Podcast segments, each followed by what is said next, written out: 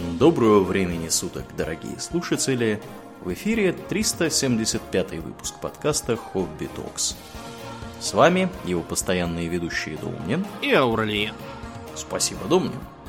Итак, от темы космической и эм, в некотором роде развивавшейся в 60-е, мы переходим к теме примерно похожей по времени, но несколько более загадочной. О чем же мы, Домнин, поговорим сегодня? Сегодня мы поговорим о том, что произошло 22 ноября 1963 года в городе Даллас, Соединенные Штаты Америки. А именно об убийстве президента США Джона Фитджеральда Кеннеди. Будем ли мы, Домнин, сразу, давай, обозначим этот вопрос, срывать покровы, указывать на то, кто замочил президента. Ну, мы не можем сказать, кто, кто его замочил. Мы можем только сказать то, что точно случилось, что об этом говорилось в официальном расследовании, и мы перечислим также некоторые данные, которые вызывают сомнения в результатах официального расследования и указывают на существование заговора жертвой которого и пал президент США. Итак, в тот день модный портной Абрахам Запрудер решил позволить себе небольшой перерыв в работе. Дело в том, что в этот день мимо его мастерской, в общем-то, проезжал сам Джон Кеннеди, очень популярный президент США, а, во многом белая ворона в американском политикуме, поскольку он происходил из семьи э, ирландцев, это вновь католиков, э, не являлся представителем так называемых old money, э, а также э, имел, ну, такой ореол народного президента, Вплоть до того, что его приближенных называли Камелотом. То есть он вроде как король Артур. Да ладно, серьезно? Да, да, он был ультра популярен. Э, он был одним из э, редких демократических президентов, которому удалось победить в традиционно республиканских штатах, включая тот самый Техас, где находится город Даллас. Поездка Кеннеди была вызвана стремлением укрепить свои позиции в Далласе и Техасе в целом, где он в 60-м чуть не проиграл Никсону.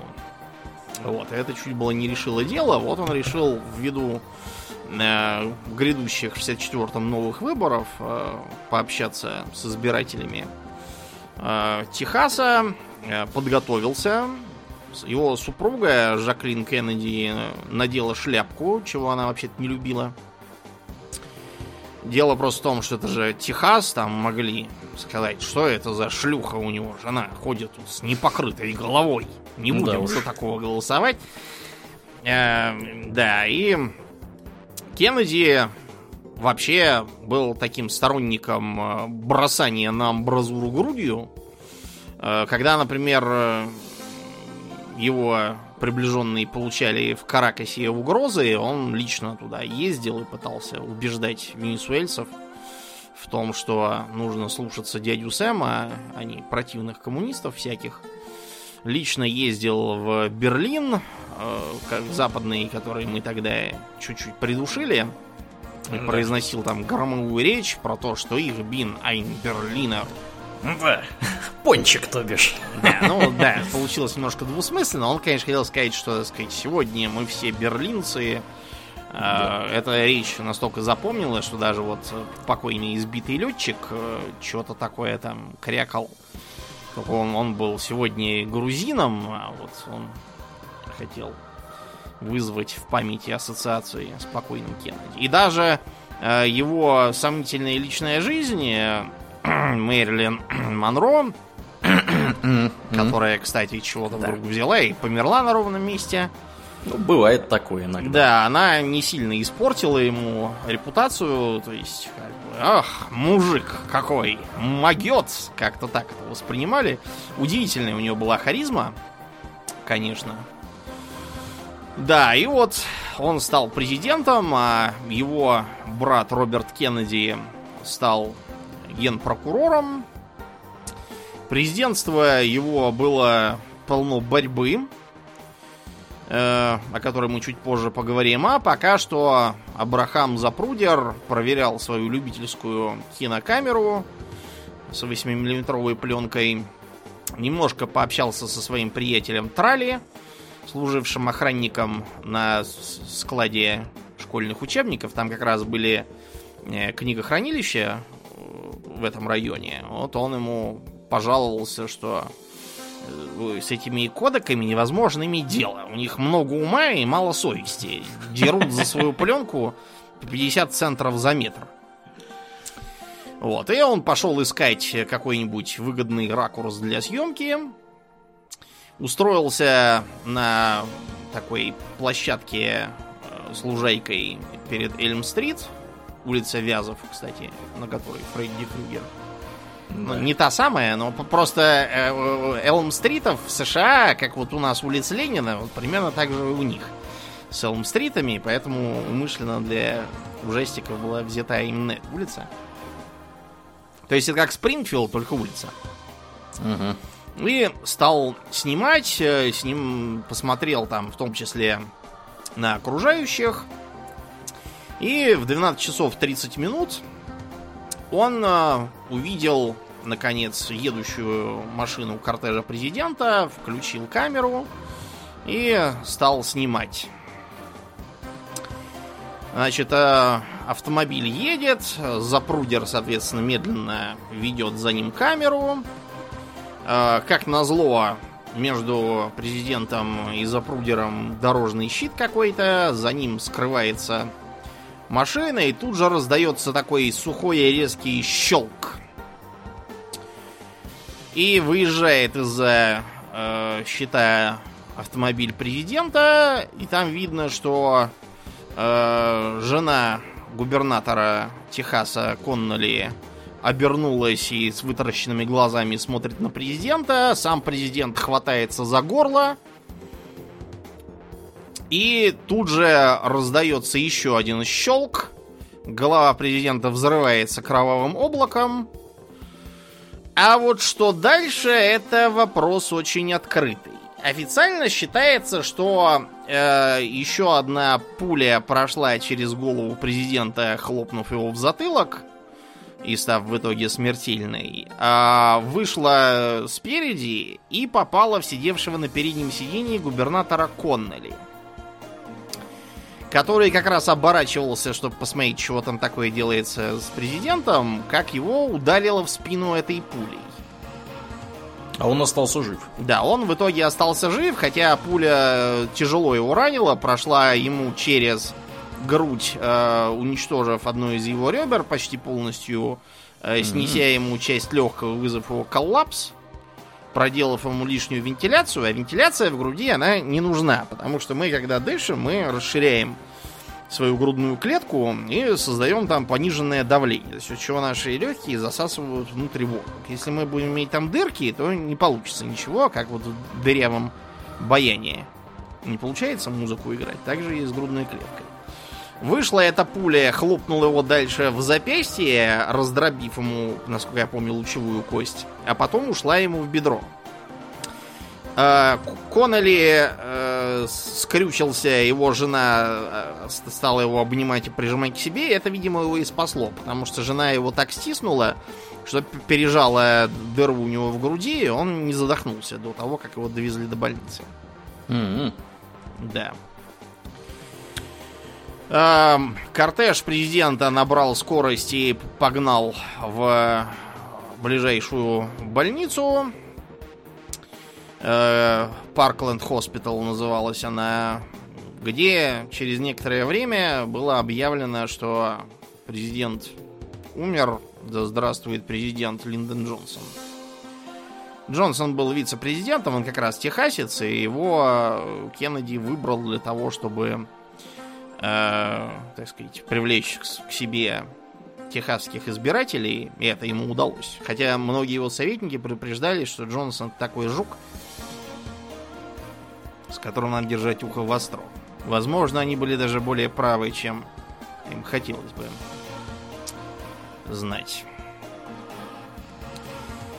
Официально считается, что э, стрельбу вел с шестого этажа книгохранилища некто Ли Харви Освальд, использовавший э, винтовку калибра 6,5 мм итальянской фирмы Каркано, которую он спрятал там на шестом этаже, э, вышел из здания, э, вернулся к себе домой, взял там револьвер и опять пошел куда-то. К этому моменту его уже успели срисовать некоторые свидетели, и полицейские были оповещены о примерном словесном портрете одного из подозреваемых. А, его, как я понял, в машине заметил э, полицейский Типпет. А, и решил, что он, во-первых, странно себя ведет, а во-вторых, выглядит подозрительно похоже на словесный портрет подозреваемого. Типпет э, приказал ему остановиться и выйти из машины. Освальд вышел, выхватил револьвер и посадил в Типпета четыре пули, убив его. После этого он отправился в ближайший кинотеатр и прошмыгнул туда, спрятавшись в темном зале. Но его заметили. Э, за ним пришли полицейские. Он пытался стрелять и по ним, но непонятно, то ли э, у него револьвер застрял в одежде, то ли он дал осечку, то ли еще что-то случилось. Факт то, что полицейских он э, пострелять э, не сумел. А они постреляли его? Нет, они его не постреляли. Живьем взяли демона, э, потому что к Освальду было много вопросов. Угу. Что из себя представлял сам Освальд? Это такой паноптикум, скажем так. Паноптикум. Ну да, потому что Освальд э, был вот таким, знаете, типичным человеком с несложившейся жизнью. Э, служил в корпусе морской пехоты. Э, там он, как считается, проходил подготовку э, на так называемого шарпшутера, то есть то, что у нас называется пехотный снайпер. Угу. Э, в 56 году это было. Он набрал 212 очков, э, что было несколько выше нормы для того, чтобы взяли в пехотные снайперы.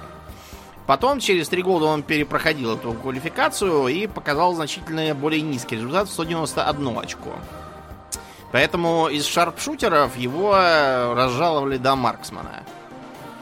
Э, я так понял, что шарпшутер тогда у них был таким э, снайпером, в смысле независимым, который парами работают. А марксман это вот именно снайпер, действующий в интересах отделения пехотного из 10 человек. Там, у одного пулемет, э, у всех автоматы, и вот у еще одного винтовка по типу СВД, там обычно самозарядная. То есть, то есть он в составе отделения бегает. Да, да, да. То есть нельзя сказать, чтобы он был прямо там мега-агент 47, бьющий белку в глаз, ну да, там. Э, считается, значит, что он был самострелом, э, поскольку прострелил себе руку из э, какого-то мелкокалиберного не то пистолета, не то револьвера.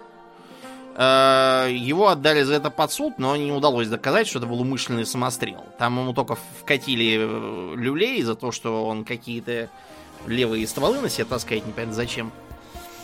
Э, в другой раз он попал под трибунал из-за того, что он подрался со своим сержантом. Чего-то с ним там не поладил. Видимо, из-за того самого эпизода с понижением его и снайперов в марксманы. В итоге его немножко посадили в военную тюрьму и разжаловали из рядовых первого класса. Ну, это как у нас ефрейтор примерно. То есть такое ни о чемное абсолютно звание, которое дается просто так, чтобы ничего более ценного не давать в качестве поощрения. Потом у него еще там какие-то были залеты. Короче, у него служба не складывалась совершенно.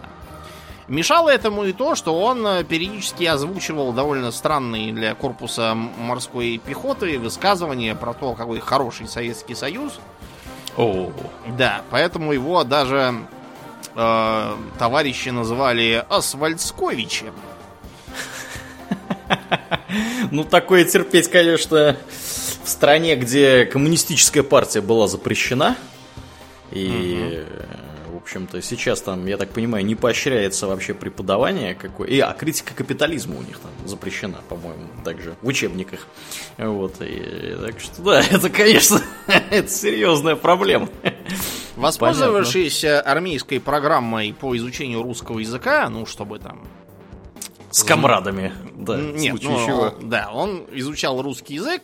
Понятно, что дело программа была для того, чтобы э, чтобы, если будет Военных война, да, понятно, говорить да. в стиле кто есть партизанин, будем немножко вешать. Да. Э, вот учили там плохо, но он кое-как, э, в общем, чего-то выучил. Э, из, э, значит, морской пехоты его уволили по его же просьбе, потому что его мать там какой-то получила увечье. В итоге его перевели в резерв. Э, побыв немножко с матерью, он еще получил русский язык и уехал к нам сюда, поселился в Минске. Mm-hmm. Да, вот здание, где он жил, можно до сих пор посмотреть. А, сталинский дом в Минске такой. Э, в Москве он тоже был и даже объявил, что все, хватит с него Америки, он отказывается от американского гражданства, и, значит, он будет теперь совершенно русский.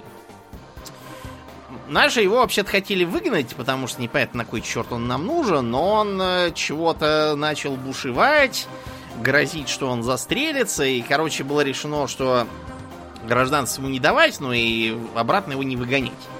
А то еще окажется, что его там действительно кто-то преследует и так далее. Получится, что мы выслали коммунистического активиста на смерть. Так да. что его пока оставили у нас тут. Он э, женился на русской Марине. Э, пожил у нас тут несколько лет, но что-то ему у нас не очень понравилось тут все. И он засобирался обратно, взял жену, уехал к себе. В США он э, тоже как-то себя вел странно. То есть понятно, что в Советском Союзе ему не нравились характерные особенности. Он писал в своих дневниках, что э, деньги я зарабатываю, а непонятно, куда я их буду тратить. Тут как бы даже в боулинг нельзя сходить, и все, что есть, это э, танцевальные вечера, которые устраивает профсоюз. Эх, Освальд, Освальд, что ж ты не, не проникся социалистической действительностью. Да. Короче говоря, он вернулся в США вместе с женой, где стал вести какую-то непонятную деятельность. Э, он э, примыкал к целой группе всяких странных организаций. Э, к прокубинской группе, которую он назвал Fair Play for Cuba, то есть как бы хорошее отношение к Кубе. И даже открыл там в Новом Орлеане какую-то местную ячейку с собой во главе. Э, контачил и с местной компартией подпольной, и с э, социалистической рабочей партией. Это троцкисты, это, это, плохие коммунисты, так сказать, они не с нами. Советский Союз их всячески ругал, как э, наймитов мирового империализма. Также он примыкал к какой-то про-тайваньской группировке, называвшейся Chinese Lobby связан был с некими э, около ЦРУшными структурами, которые занимались э, поставками оружия для всяких правофланговых группировок на так сказать, просторах Латинской Америки, а также с э, кубинскими контрреволюционными эмигрантами, которые как раз тогда готовились к тому, чтобы высаживаться в заливе Кочинос. Это была операция э, американцев по свержению режима Кастро. Собрали полторы тысячи каких-то лузеров, набежавших к ним с Кубы после 59 года, вооружили их всяким старьем и отправили их высаживаться в заливе Качинос. Они немедленно похерили все свое тяжелое вооружение, после чего Кастро их всех схватил за задницу и потом отпустил, по-моему, за выкуп в 50 с лишним миллионов, если считать. Ну, понятно, ему деньгами выдали, деньги-то ему ни к чему, а продовольствием, медикаментами, которых не хватало Кубе. То есть, что мы можем сказать об Освальде по его э, жизни? Э, вряд ли он был каким-либо там кадровым шпионом, может быть, там ЦРУ или Советского Союза или еще кем. Скорее он э, занимал такую позицию, знаете, вот э, любая разведка периодически использует всяких э, полусумасшедших неуравновешенных персонажей, которые кидаются то в жар, то в холод, э, увлекаются всякими радикальными писаниями. И хотя для целенаправленной работы они малопригодны из-за того, что у них нет никаких реальных приверженностей и лояльности, они следуют за какими-то фантазиями, которые у них в голове роятся, и, как правило, проистекают из того, что их здесь обидели, там им чего-то не додали, тут у них карьера не пошла, здесь их жена бросила, в общем, у них все, все вечно не слава богу. Вот, и они бросаются то в фашисты, то в коммунисты, то еще там в кого-то. Многие натурально больные на башку, которых лечит карательная психиатрия. Вот у нас в Советском Союзе такие были mm-hmm. заметные. Они потом, когда уезжали в США, внезапно оказывались там у демократической психиатрии с тем же самым диагнозом. Так вот, любая разведка, да, таких э, использует, потому что подобные агенты хаоса могут для всяких э, мелких поручений и одноразовых э, акций быть пригодными. У них не так много корысти и самосохранения, их можно вовлечь в какую-нибудь абсолютно самоубийственную затею. Вот. Освальд был таким. Я не говорю, что его использовали так, но м- типаж у него очень характерный. Так вот, э, он был, как я уже сказал, арестован э, в кинотеатре. Э, его быстро допросили полицейские, а также чекисты. Э, Освальд заявил, что он не убивал Кеннеди, что он не убивал Типпета, что не было такой винтовки. Э, что фотография, где, значит, он стоит с этой винтовкой у себя на заднем дворе, это подделка. Хотя потом его жена Марина, кстати, показала, что э, она сама делает фотографию. И винтовка mm-hmm. действительно его. Кроме того, на наличие этой винтовки указывают показания некоторых других свидетелей, о которых мы позднее поговорим. В общем, прикидывался шлангом. Прикидывался Пошел шлангом. в отказ. И, угу. да, доказывал, что его пытаются объявить козлом отпущения из-за того, что вот он был связан с коммунистами, ездил в США, и теперь на него хотят повесить убийство президента там по приказу руки Кремля. Чего-то такого.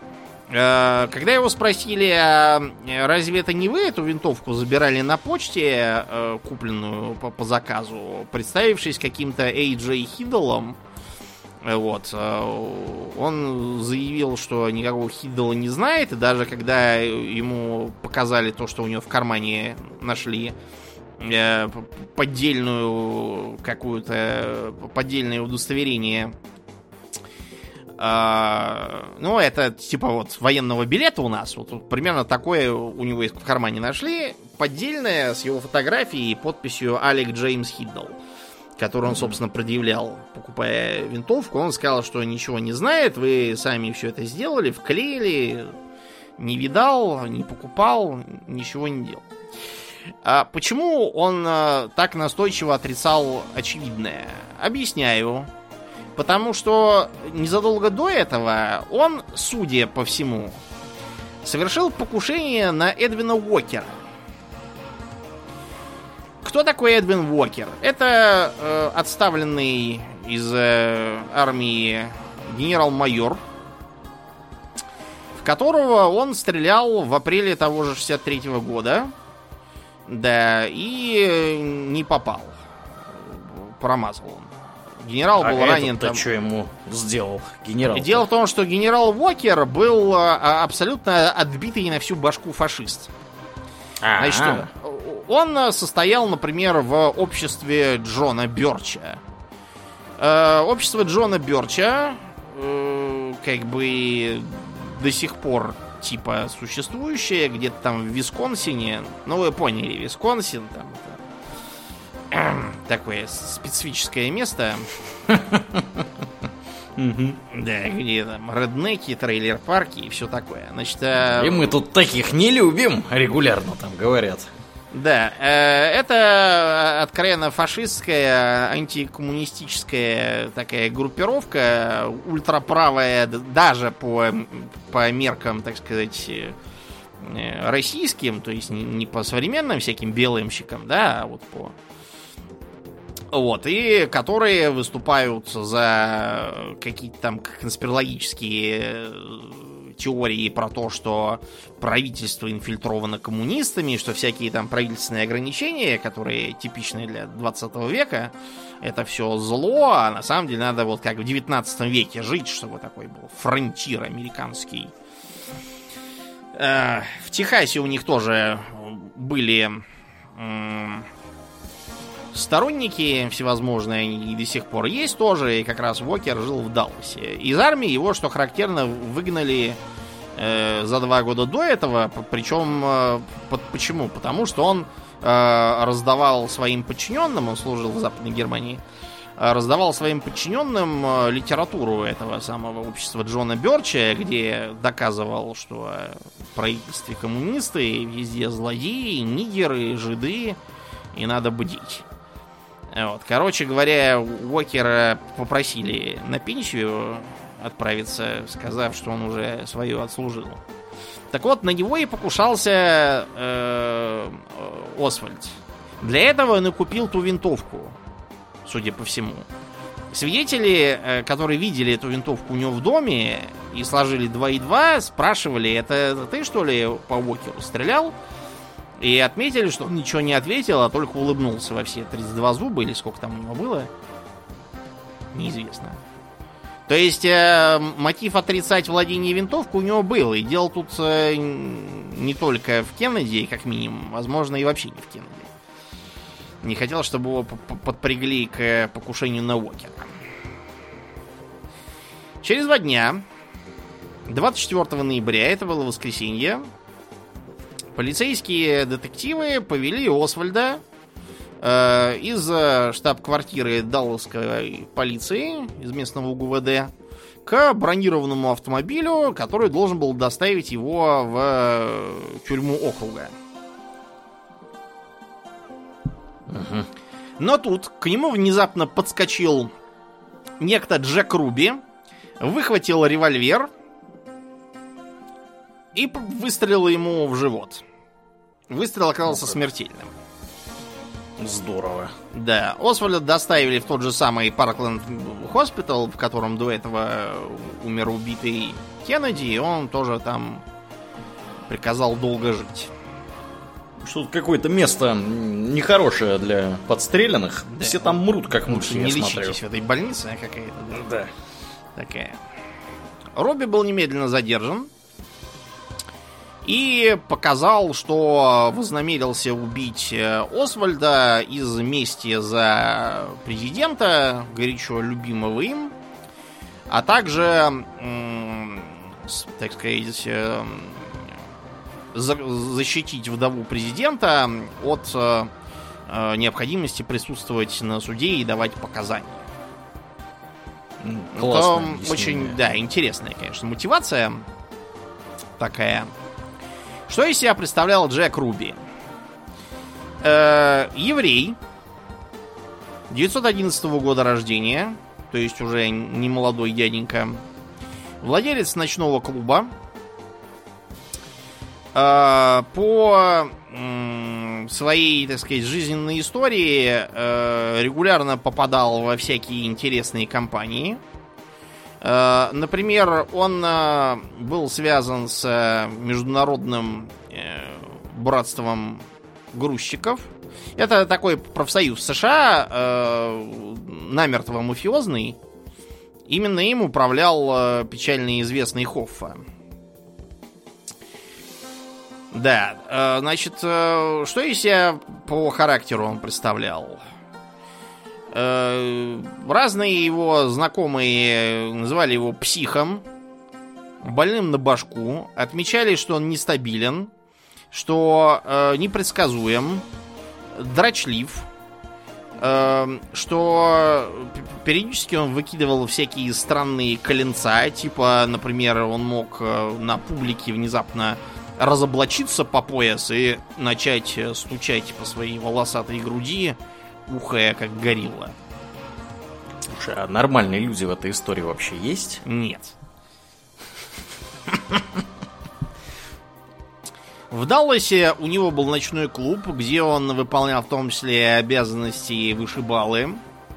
Э, как минимум 25 человек э, к моменту своего ареста он успел вышибить и выкинуть с лестницы.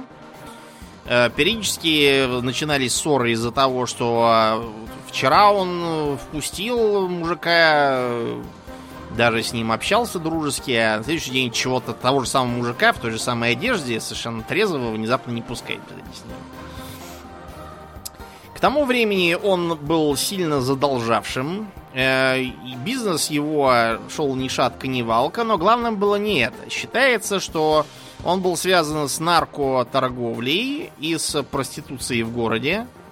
Э, он был известен как человек, который разным э, людям интересным поставляет женщин. Э, его клуб, по словам бывшего шерифа округа Даллас Гатри, считался за центр торговли наркотиками и проституцией.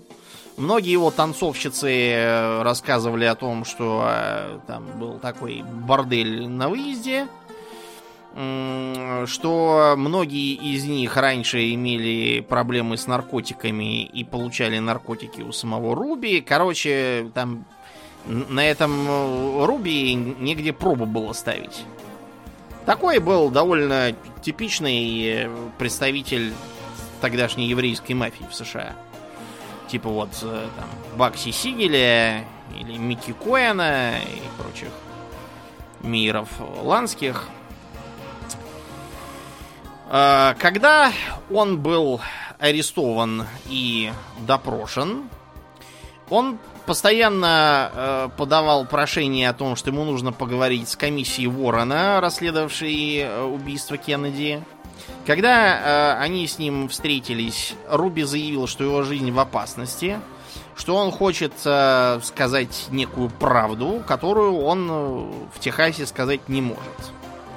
Его приговорили к смерти. Потому что в Техасе тогда, да, было строго, и там и сейчас строго, а тогда еще было веселей с этим. А, его э, защита подала апелляцию и в итоге э, суд отменил э, при, смертный приговор и назначил новое слушание. Но в 66-м его доставили в тюремную больницу с подозрением на пневмонию, а обнаружили, что у него рак во все поля. Угу. И через три недели он умер. Все, концы в воду. Yeah. Да. Концы в воду. Тем временем э, расследование шло э, полным ходом. Э, им занимались и ФБР, э, и так называемая комиссия Ворона, и вообще все, кто желал и хотел. Э, в результате чего начали всплывать всякие интересные подробности. Например, как э, э, сообщил директор ФБР э, Джей Эдгар Гувер, Э, ЦРУ 1 октября 63 года сообщила, что некий засекреченный источник э, передал, что в городе Мехико советское посольство обратился некий гражданин, назвавшийся Ли Харви Освальдом, и спросил, нет ли там для него каких сообщений. После чего ушел. Анализ фотографии этого человека, а также записи его голоса э, позволяет сделать вывод, что это не был Ли Харви Освальд. Он и не похож, и голос звучит не так. Кто это был? Интересно. Неизвестно. Интересно. Интересно. Да, совершенно неизвестно. Э, как комиссия Ворона, так и разные другие агентства, а также так, сказать, э, парламентская комиссия, у них там была такая специальная э, специальный комитет по политическим убийствам в Конгрессе основан несколько позднее.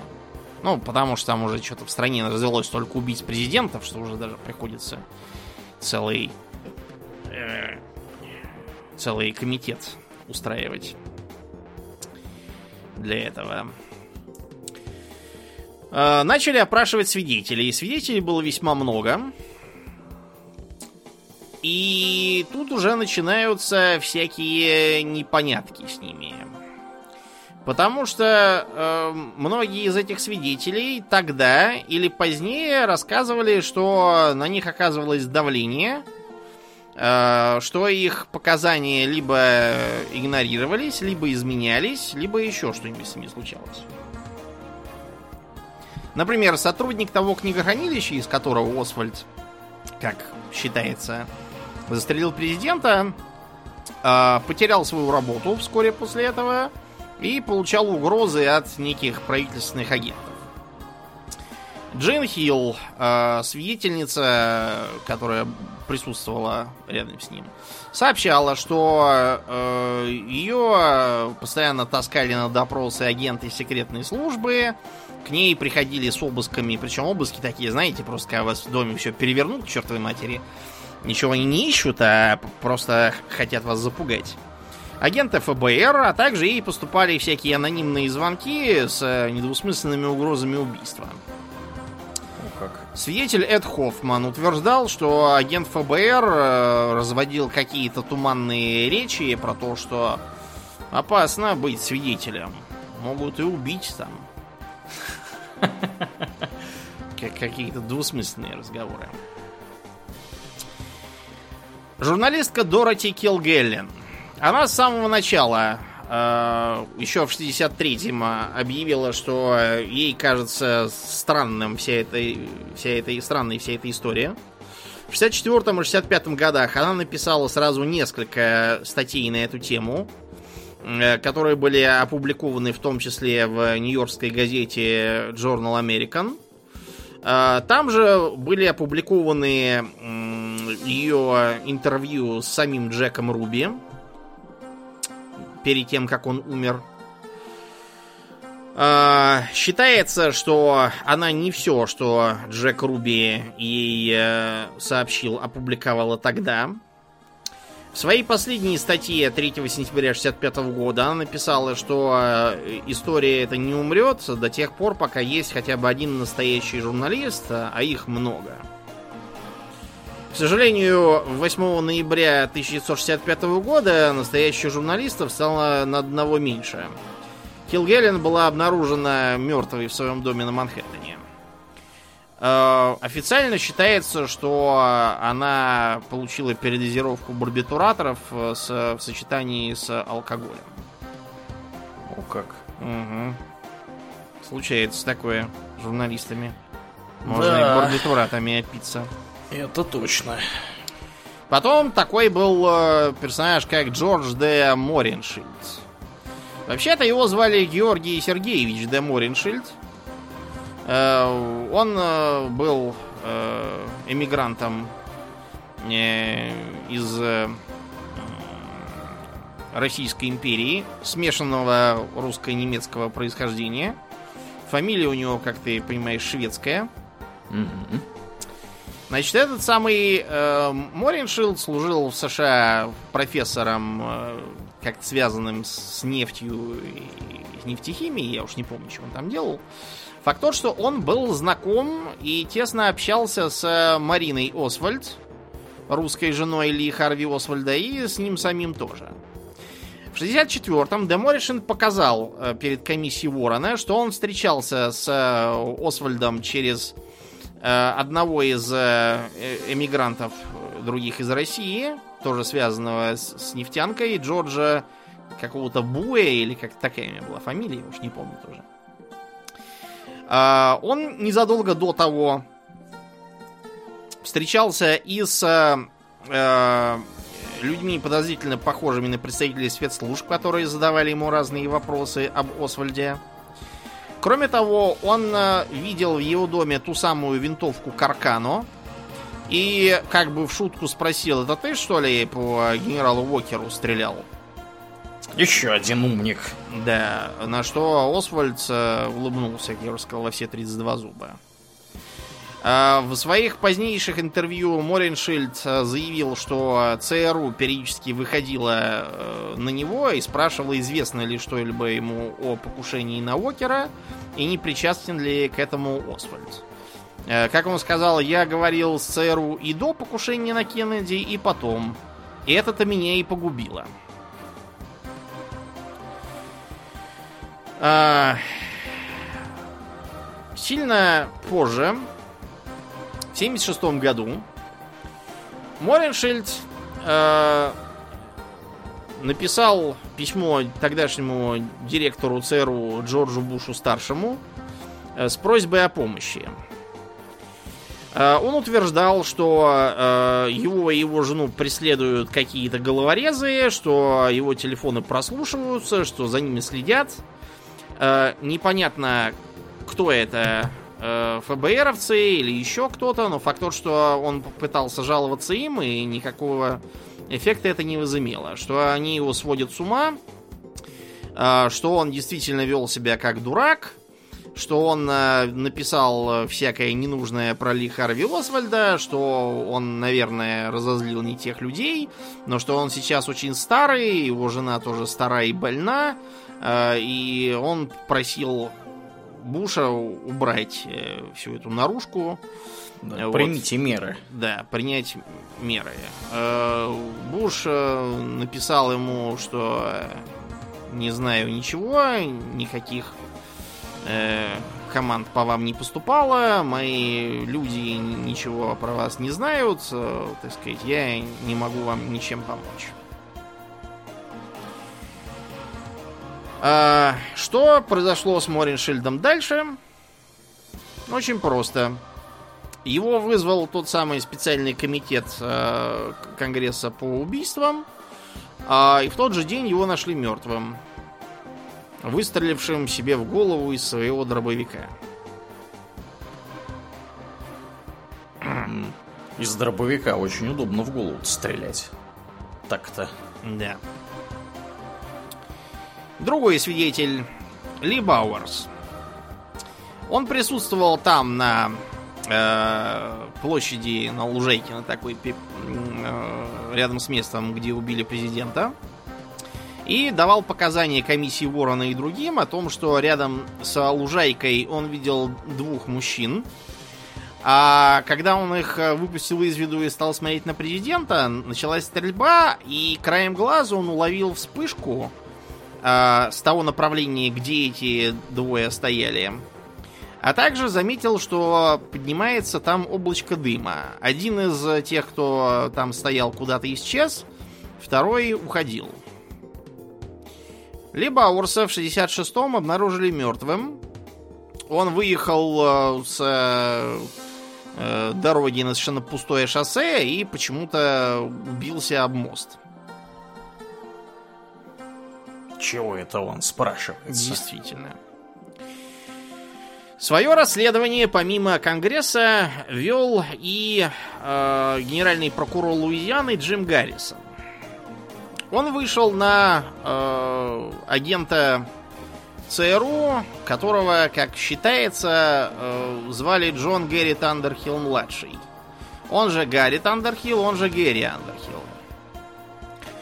Э, Про него известно не так много. Считается, что он служил э, во Второй мировой, э, по- получил награды, учился в Гарварде, изучал языки. А, и когда Джим Гаррисон проводил свое расследование, он давал интервью журналу Playboy. Э, В нем он неосторожно упомянул, что некий агент ЦРУ обещал предоставить ему ценную информацию по делу и назвал также в этом и в других случаях имя Гэри Андерхилла и Джона Гаррита Андерхилла.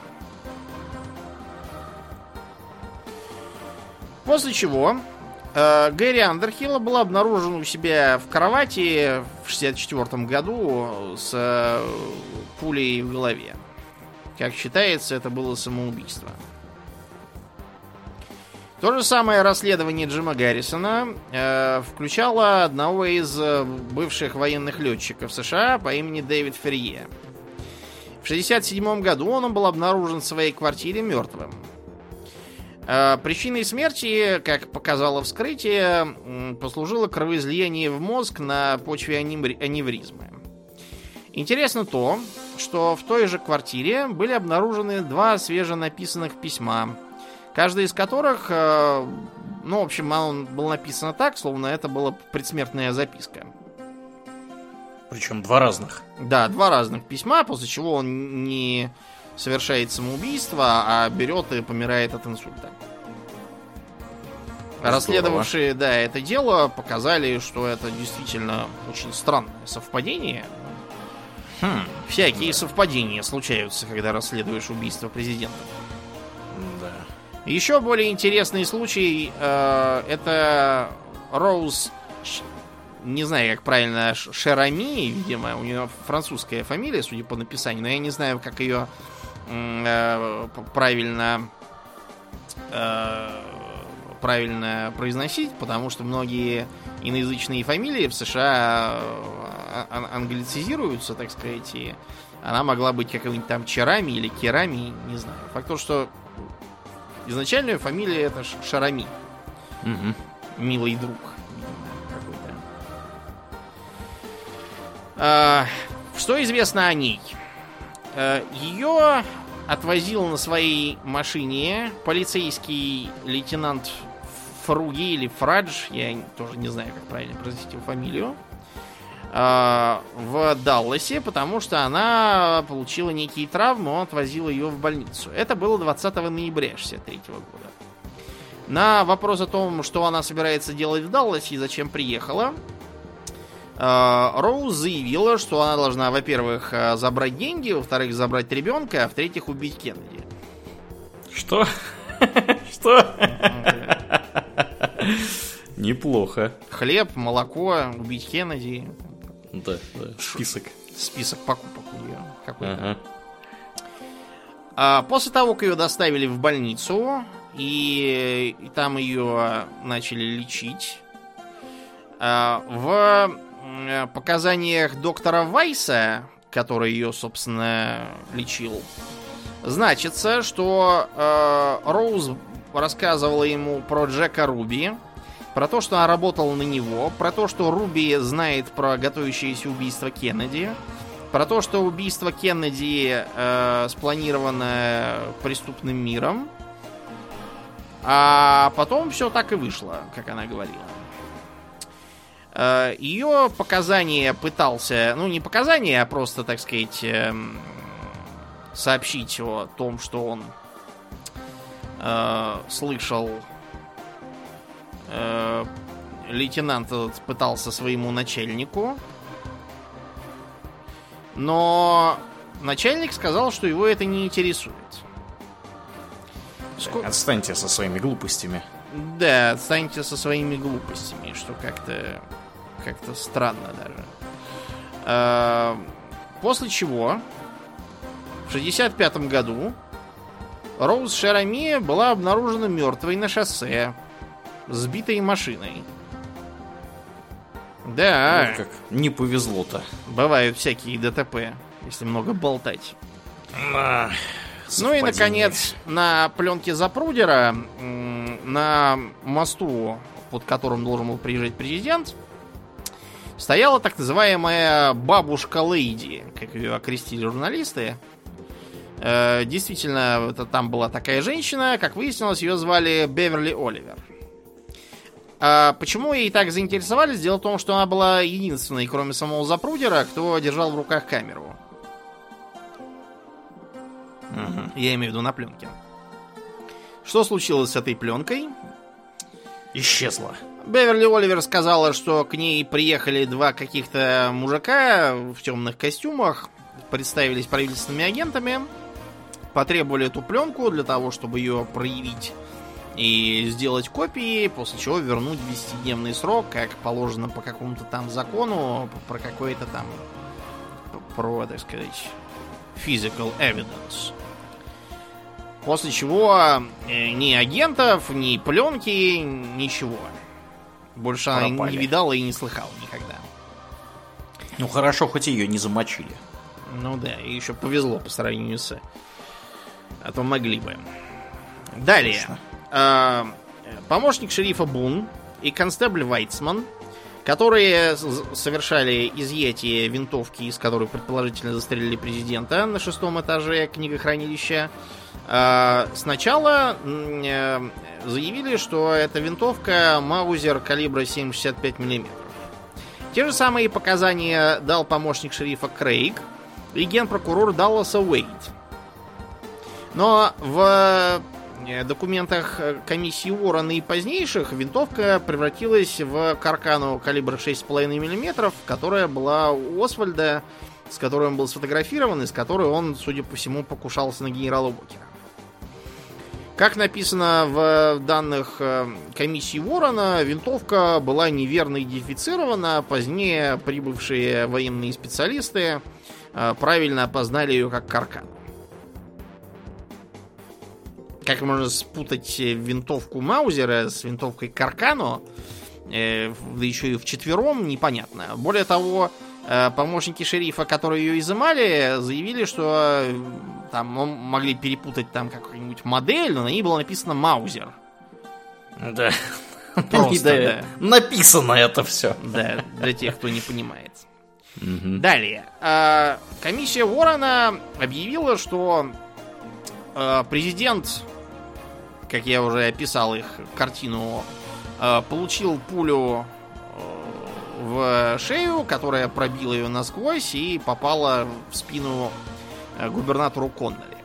Однако, Конноли, когда он просматривал э, кадры с пленки Запрудера, указал, что на э, том кадре, где он начинает оглядываться на президента, чтобы понять, чего там с ним делается, он не выглядит как человек, только что словивший винтовочную пулю в спину.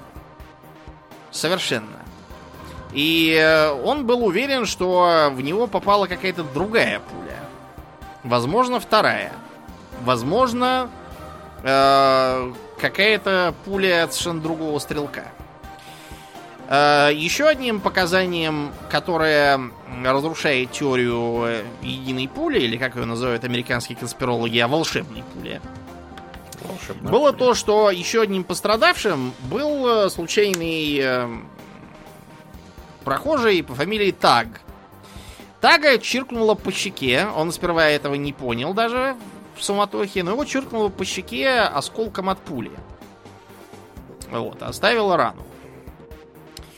Э, Пуля, которая предъявляется в качестве этой самой волшебной, э, потеряла слишком мало массы для того, чтобы в нее поместили все осколки, которые были извлечены из Коннелли, из Тага, а также из э, президентского автомобиля. Кстати, э, простреленный капот президентского автомобиля тоже потом куда-то и, и- и исчез. Сделал ноги. Да, неизвестно куда, и как бы считается, что э, значит э, этот э, президентский лимузин в 63 году 25 ноября, по крайней мере, уже э, и- имел э, снятый, снятое лобовое стекло. Э, значит, как э, сообщается, в стекле было, было сквозное отверстие, и якобы вице-президент компании Форда э, приказал взять это лобовое стекло и типа сделать по его образцу еще одно такое же для лимузина, потому что он не серийной модели, а оригинальное уничтожить. Это очень Класс. похоже на зачистку да, свидетельства. Кроме того, медицинские данные по э, Кеннеди э, дают тоже какую-то странную картину. А,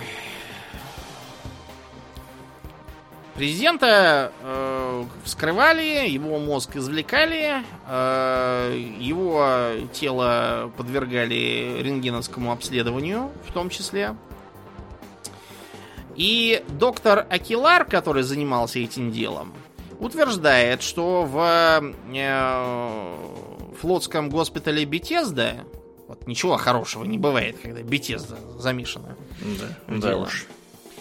А, все э, изначальные свидетели заявляли, что в черепе Кеннеди есть большое, явно выходное отверстие в затылке слева.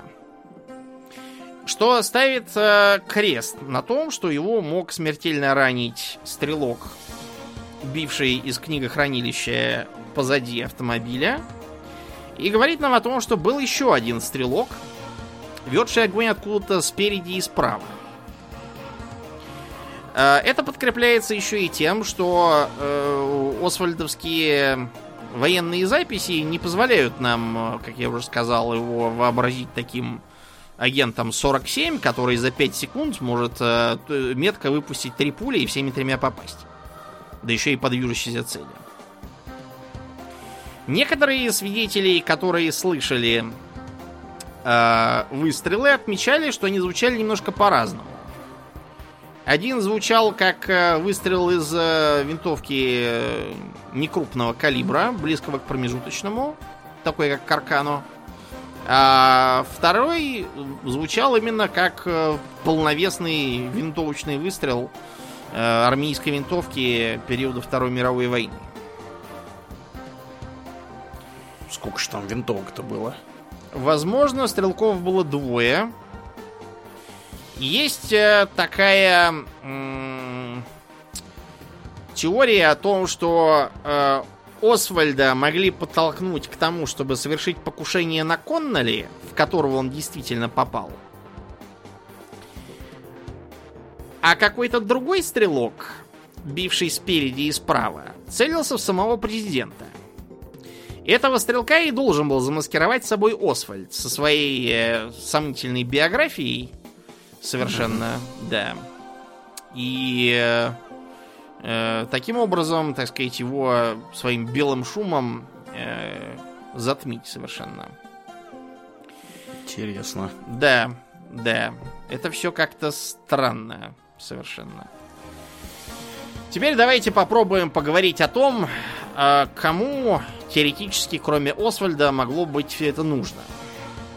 То есть э, мотивация Освальда непонятная ни для кого. Э, Комиссия Ворона показала э, в итоге, что Освальд был стрелком-одиночкой, заговора не было, он не имел связи ни с э, какой-либо коммунистической, ни с другой группой, и стрелял просто вот то, что что-то ему взбрело в башку, он вот решил стрелять в президента. Непонятно с чего. А, Первоначально раздавались голоса о том, что это все заговор коммунистов. И, кстати, сам Освальд тоже, пока был живой, доказывал, что его пытаются подставить именно как известного коммуниста. А кто его пытается подставить? Они! Кто все время конс- Понятно. конспирологов пытается подставить? Зловещие они. Зловещие они, да. Что из себя представляла семья Кеннеди? Семья Кеннеди, как я уже сказал, это относительно белые вороны в э, американском политикуме. То есть это э, ирландцы и католики, что уже нетипично. Это, э, хотя и достаточно э, давнишние, так сказать, э, люди в политической системе. Например, э, один из Кеннеди, по-моему, первый, кто начал их дом в политическом смысле, э, сотрудничал с Теодором Рузвельтом, следующий с Вудро Вильсоном и, в общем, так дальше. Э, Папа президента Кеннеди работал с э, Франклином Дилана Рузвельтом, э, оказывал ему некоторые услуги, например, в борьбе с э, ультраправым католическим проповедником э, Чарльзом Кофлином, который э, доказывал, что э, новый курс Рузвельта это все заговор жидов и коммунистов. Вот, и призывал всячески бороться э, с теми и с другими. Да, и с теми, всему. с теми и с другими. Папа Кеннеди тоже, правда, был такой персонаж. Он, как отмечали его коллеги, периодически говорил, что хотя он знает некоторых евреев, которые нормальные, но в целом они просто все, все разрушают и отравляют вокруг себя. И даже пытался встретиться с Гитлером, чтобы чего-то там с ним такое обсудить. Интересно. Ого. Мгм. Когда он был послом в Британии, его оттуда выгнали в итоге, потому что он достал всех своими россказнями про величие Гитлера, про то, что Британия не может справиться с Германией, и, так сказать, что Кац предлагает сдаться, и э, за то, что он в частных беседах постоянно ругал евреев, называл их э, жидами и пархатами. Э, обычно он употреблял э, словцо кайк. Кайк. Э, Это такое устаревшее сейчас уже не использующееся слово по отношению к евреям. Считается, что это э, такое смешавшееся с одной стороны м, айк, ну, потому что типа Ицхак Мгм. сокращение от имени, с эм, словцом э, кикель. Э, Дело в том, что якобы неграмотные евреи, приезжавшие на остров Эллис, и которые должны были расписываться, они не знали, как расписываться, их э, предлагали им поставить крестик. Они не хотели ставить крестик, потому что якобы ассоциировали с христианством, вместо этого рисовали кружочек, как раз вот э, кикель. Круг. Неизвестно, о чем, так сказать, что из этого правда. Может быть, действительно это идишское словцо, может еще чего. Потому что было такое для них прозвание, которое регулярно использовал папа Кеннеди. Но э, он принимал живейшее участие в политической карьере своих сыновей, и Джона, и Роберта, э, поддерживал их деньгами и своими связями. Э, Роберт Кеннеди, ставший генпрокурором, отличался своим э, антимафиозным э, подходом и всячески призывал к тому, чтобы вырвать профсоюзы из-под э, контроля мафии, э, что мафия, как вы понимаете, воспринимала без всякого понимания. Более того, из-за позиции его папы, который еще в эпоху сухого закона имел разные контакты с бутлегерами и тому подобными, он, правда, делал деньги, как считается, не столько на сухом законе, сколько на его конце. Он перед э, тем, как получил инсайдерскую информацию о том, что скоро отменят, э, прикупил там себе в Великобритании ликерно-водочных заводиков, чтобы измученных нарзаном американцев в 1933 году напоить в досталь. А, поэтому мафия к семейству Кеннеди относилась плохо и весьма враждебно. Это раз. Второе. А, На Кеннеди многие смотрели как на э, струсившего и неспособного совладать с проблемой Кубы. Поскольку как раз в его президентство провалилась высадка в заливе свиней и случился Карибский кризис. Э, Это когда, если кто забыл, Хрущев, отдыхающий в Крыму, внезапно вспомнил, что в Турции стоят американские ракеты Юпитер, и они могут его, в принципе, разбомбить. Э, Мгм. Прямо, прямо тут на пляже. На Да, отдыхе. Да, Хрущев э, машинально ухватился за туфлю и стал стучать по окружающим твердым предметам. Мгм. А вот, а настучавшись, э, решил удружить американцам в ответ и в ходе операции Анадырь поставить на Кубе ракеты э, в ответ их разбомбить. Начался кризис, чуть ли там не до атомной войны. Горячие головы в США призывали Кеннеди нанести ма- масштабные авиаудары по советским позициям на Кубе.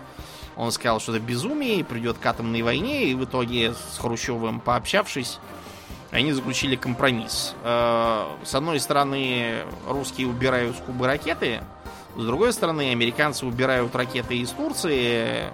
Э, Спойлер алерт, они просто уже нахрен устарели и были не нужны. Вместо них можно было разбомбить Хрущева в Крыму с подводных лодок в Средиземном море. Таким же образом. А также пообещали никогда больше не нападать на Кубу и, и вместо этого плести заговоры по убийству Фиделя Кастро каким-нибудь другим способом. Но, э, да. Мы про Крастера уже рассказывали. Мелким шрифтом, да. Э, кстати говоря, несмотря на то, что все эти программы по тому, чтобы отравить Кастру, у него выпала бы борода, и еще там чего-то ага. с ним бы случилось. Гениальные планы, надо сказать. Ну, как тебе сказать, некоторые даже чуть не сработали вот э, с этой Маритой, его бывшей любовницей, которой, значит, приказали капсулы с ядом спрятать в баночке с тональным кремом каким-то. Вот, и она, значит, с ним уже уединилась, ушла, типа, попудрить носик. А вот, открывает баночку и видит, что капсулы эти там расползлись и уже не годятся для... А потом разворачивается и видит, что там Кастро стоит. И того, гляди, скажет ей, что, Марита, помогли тебе твои янки? Угу. Вот. Но он, кстати, сказал нет, а вместо этого сказал, ах, вот как, значит. Ну все, тогда не мила мне жизнь. Вот, значит, тебе мой пистолет, стреляй. Раз ты такая. Марита, разумеется, тут же расклеилась, стала реветь и говорить, прости меня, Фидель, дуру грешную. Покушение не удалось, но могло. Факт то, что ничего не удалось ни у Кеннеди, ни позднее, это многие опять же ставили ему в вину. Причем многими из этих были всякие итальянские бандиты разного пошиба. Почему им так была нужна Куба?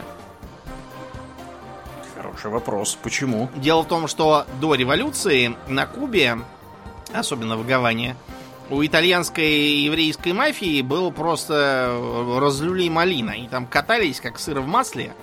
Слушай, а не у них ли там были казино всякие? Были, были, были, да. Это у них все было. Ага. Вот. Там же околачивались и Лаки Лучано, и Мейрландский. В художественном фильме «Крестный отец 2» можно как раз посмотреть на сцены на Кубе, где они там сидят в отелях посреди революции готовится смазывать лыжи. У генерала Трухильо, тогдашнего эль-президента от мафии, был специально подарен ему золотой телефон. Этот телефон можно до сих пор видеть в музее, как он там, революции у них на Кубе. Надо mm-hmm. будет съездить зимой и посмотреть. Как соберусь, Кубу вроде как открыли. Если не закроют обратно, то... Да. Таким образом, э, кубинский вопрос э, соединял сразу несколько заинтересованных групп против семейства Кеннеди. Это были итальянские бандиты, это были кубинские иммигранты, которые тоже были бандиты, э, это были связанные с этими товарищами политики правого фланга США, а также просто всякие отбитые антикоммунисты, которые видели в острове Свободы, внезапно покрасневшим, личное оскорбление для себя. А, не будем также забывать, что э, Освальд э, якшался с этим прокастровским комитетом за честную игру с Кубой, который разрешил ему открыть свой офис в Новом Орлеане. И Освальд, как известно, заказал э, тысячу листовок с заголовком «Руки прочь от Кубы» на местной какой-то... Как это? Местном... местной типографии в какой-то. Mm-hmm. А, кроме того, отмечается, что в Новом Орлеане началась какая-то непонятная возня, связанная то ли с прокастровскими, то ли с антикастровскими группировками, Э, которым, опять же, каким-то непонятным образом каждый раз припутывается Освальд. То они ему звонили, то он показывался где-то, где были они тоже.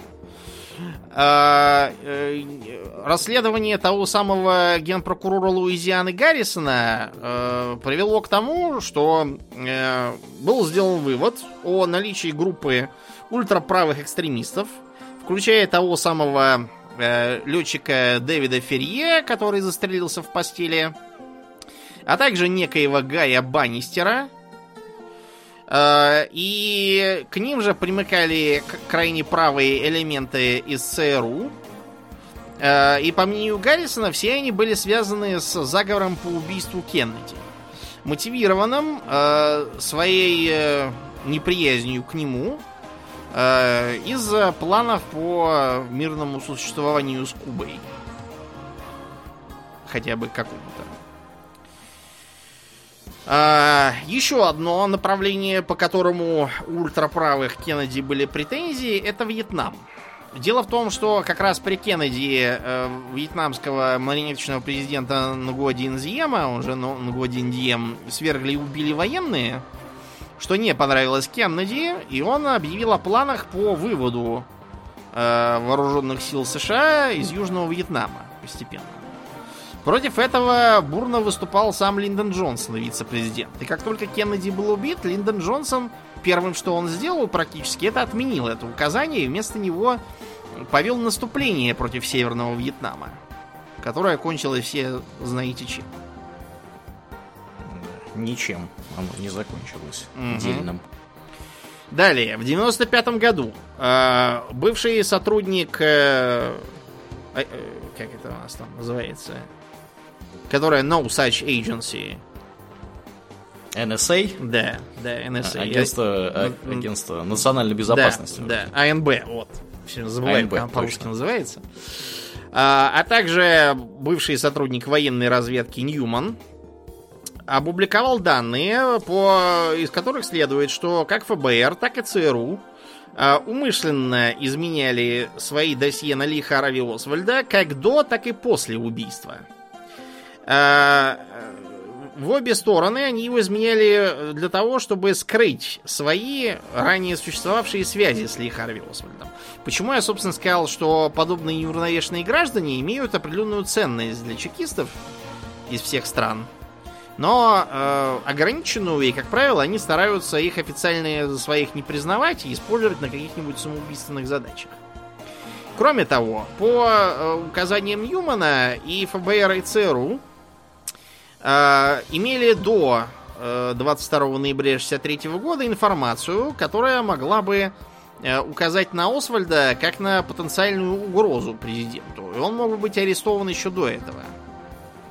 Но, судя по данным Ньюмана, им это было совершенно не нужно. Им было как раз необходимо, чтобы Освальд был на свободе и не имел алиби, а также имел ту самую винтовку с которой покушался на Уокера, и чтобы на него можно было повесить убийство Кеннеди, а потом убрать его руками запутавшегося в долгах и наполовину сумасшедшего Руби, который знал, что он умирает от рака, и ничего не говорил. Да. Угу.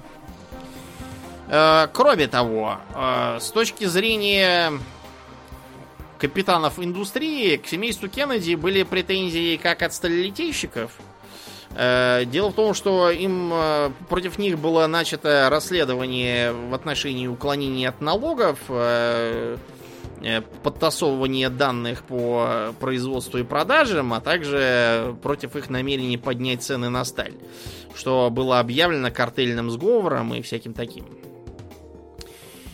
Поэтому у сталелитейщиков были к нему свои претензии. С другой стороны, Военные компании тоже рассчитывали на расширение интервенционистской ястребиной политики Соединенных Штатов, э, как на Кубе, так и во Вьетнаме, везде, короче, по планете и далее везде, что было выгодно по понятным причинам. Они же оружие производят, ну вот, кому война, а кому мать родна. Э, таким образом, у нас вырисовывается группа заинтересованных лиц. Это ультраправые среди американского политикума. Это сам э, вице-президент Линдон Джонсон. Тоже правый и недовольный позицией Кеннеди по множеству направлений. Это э, сторонники расовой сегрегации, которую пытался прекратить как э, президент Кеннеди, так и его брат Роберт. Он, например, э, был э, участником, я имею в виду э, генпрокурора Роберта Кеннеди, участником некоторых федеральных мероприятий по прекращению антинегритянских беспорядков. Например, в университеты, в которые белые пытались не допускать принятых туда чернокожих студентов и профессоров, он отправлял федеральных маршалов, а один раз даже 3000 нацгвардейцев, которых он ловким маневром перевел в федеральные служащие на это время, чтобы они не подчинялись штату. Интересно, что все эти э, антисегрегационные мероприятия производились практически без всякого участия ФБР. Почему? Потому что они пытались вначале привлекать агентов ФБР к этому, но ничего не добились. ФБРовцы все их указания саботировали, и главным саботажником был сам Джей Эдгар Гувер, директор ФБР. И оголтелый расист, кстати. Mm. Угу. Э, это всевозможные неправительственные организации. Э, американская мафия, в частности, Карлос Марсело, Санта-Трафиканте-младший, и тот самый Джимми Хофф, которого потом самого убили и неизвестно куда засунули. До сих пор труп не могут найти. К примеру, э, судя по записям телефонных переговоров Джека Руби, Э, в несколько месяцев перед убийством Кеннеди э, количество звонков э, от Руби к людям, связанным с трафикантом младшим Хоффа и Марсела, увеличилось в 25 раз. Это о чем-нибудь говорит? В 25 раз. Да. Да. Чего это он с ними вдруг засовещался на ровном месте? Непонятно. Потом э, кубинцы, которые тоже были недовольны э, отсутствием прогресса по возвращению любезного и мафиозного коррумпированного режима на остров Свободы. Вероятно, тоже были как-то с этим связаны, но мне не удалось найти никаких э, конкретных фамилий.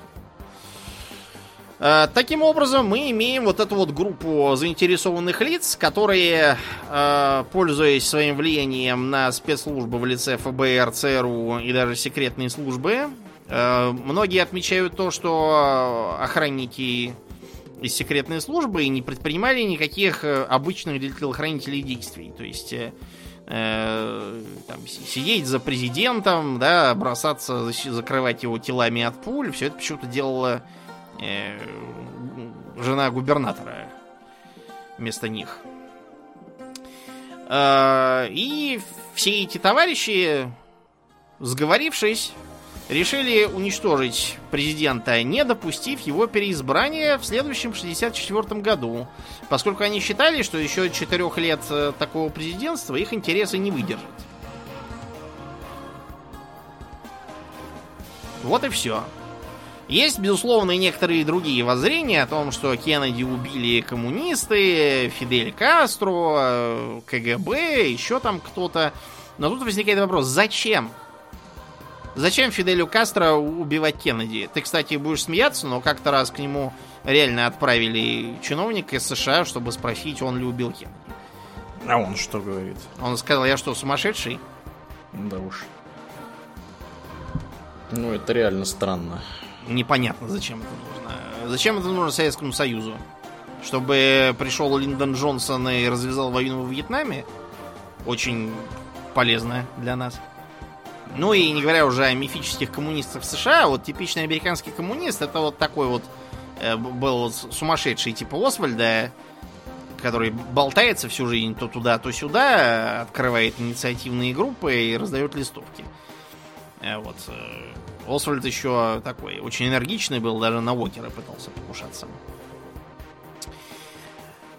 А на, так сказать, э, первую версию указывает и дальнейшая судьба клана Кеннеди в политике.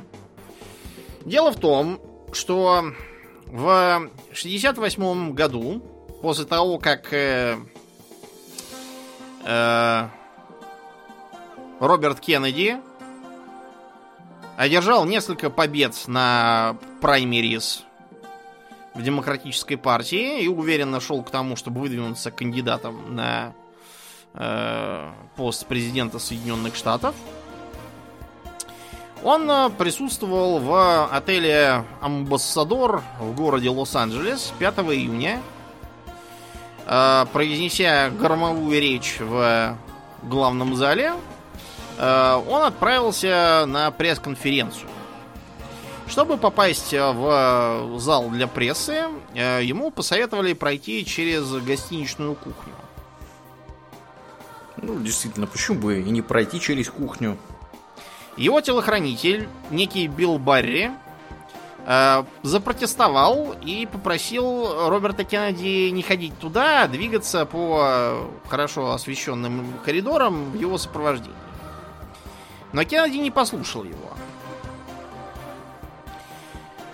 Он прошел на кухню, пожал руку э, одному из сотрудников отеля по фамилии Ромеро, когда к нему подскочил некий э, Серхан Бишара Серхан, 24-летний э, на тот момент палестинец, христианин, и расстрелял его из револьвера 22-го калибра.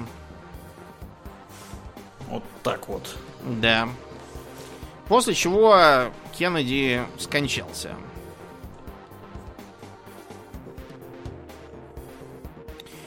Бывает такое, знаете, если семья не понимает намеков совершенно с первого раза, приходится иногда и со второго его их немножечко осадить. Да. А кто-то ж из них на самолете разбился еще. Я так припоминаю. Не помню, кто, кто там разбил. Кто-то, может, и разбился. В конце концов, на самолете можно разбиться и самому. Вот когда непонятные серханы по кухне вас расстреливают, вот это уже как-то... Э, как-то странно. Такая вот история произошла с семейством Кеннеди. И э, учитывая современное состояние американского политикума, как раз перед выборами, я, знаете, ничему уже удивляться не намерен. Что может произойти в этом 2020 знаменитом году. Да. Будем смотреть. К таинственным делам американских спецслужб и загадочным убийствам, например, Мартина Лютера Кинга, мы в этом подкасте вернемся уже достаточно скоро. А на сегодня все. Нам пора срочно тушить огни, грузиться в фургоны и менять местоположение, пока нас не запеленговали. Да, причем неизвестно, кто это будет. Мафия, ЦРУ, НБ.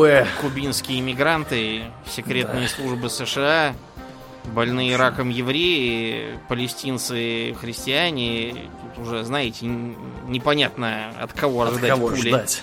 Да, от кого угодно может прилететь. Да, ну и будем мы на сегодня действительно закругляться.